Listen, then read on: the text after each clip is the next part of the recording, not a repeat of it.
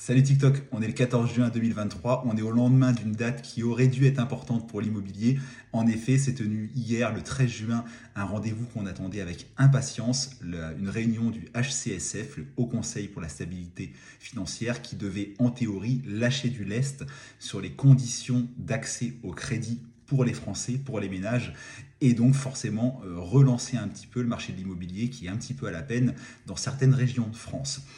Alors, j'ai été déçu le 5 juin lors de l'annonce euh, du plan de relance du logement d'Elisabeth Borne, où, on a eu quasiment rien pour l'immobilier ancien.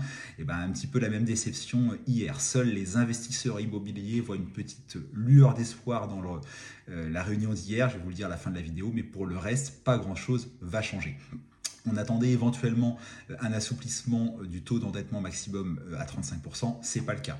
On attendait peut-être un assouplissement de la durée maximale des prêts qui est de 25 ans, c'est pas le cas. On lâche rien sur ces sujets-là. On confirme par contre, même si ça n'a pas suffi à relancer la production de crédit cette année, mais on confirme la mensualisation du calcul du taux d'usure jusqu'à la fin de l'année.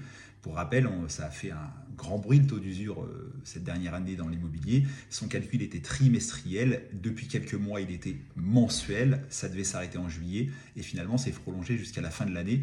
Mais on a quelques mois de recul pour se rendre compte que ça n'a pas relancé la production de crédit. Euh, le, seul euh, mou qui est donné, c'est que le HCSF nous dit que aujourd'hui, il donne une part, une marge de, manœuvre aux banques de 20% euh, pour déroger aux fameux critères de la durée maximum et du taux d'effort maximum de 35%. Euh, ça, c'est une règle qui existe depuis quelques années et, les banques bah, jouent moyennement le jeu parce que à peine 13% des, crédits dérogent aux règles du HCSF alors que le HCSF donne une marge de manœuvre de 20% en banque. Et au sein de ces 20%-là, jusqu'à maintenant, on avait un minimum de 80% des dérogations qui devaient être liées à la à l'achat et au financement de résidences principales. Ça voulait dire quoi? Ça voulait dire que les investisseurs immobiliers, très souvent concernés par des problématiques de taux d'effort notamment, avec le calcul différentiel des loyers, etc., euh, avaient le droit à une dérogation d'une banque, mais qui ne pouvait représenter que 20% des 20%, c'est-à-dire très peu.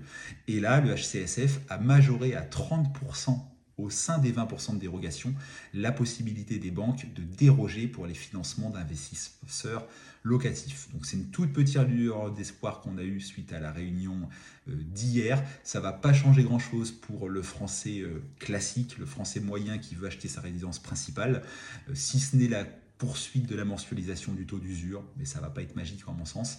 Et ça va par contre un petit peu favoriser euh, l'accès à l'emprunt immobilier pour les investisseurs locatifs, parce qu'en plus, euh, le HCSF a, dit qu'il va y avoir des, contrôles, entre guillemets, euh, des banques une fois par trimestre, pour s'assurer qu'elles jouent le jeu et, et qu'elles font bien un minimum de dérogation.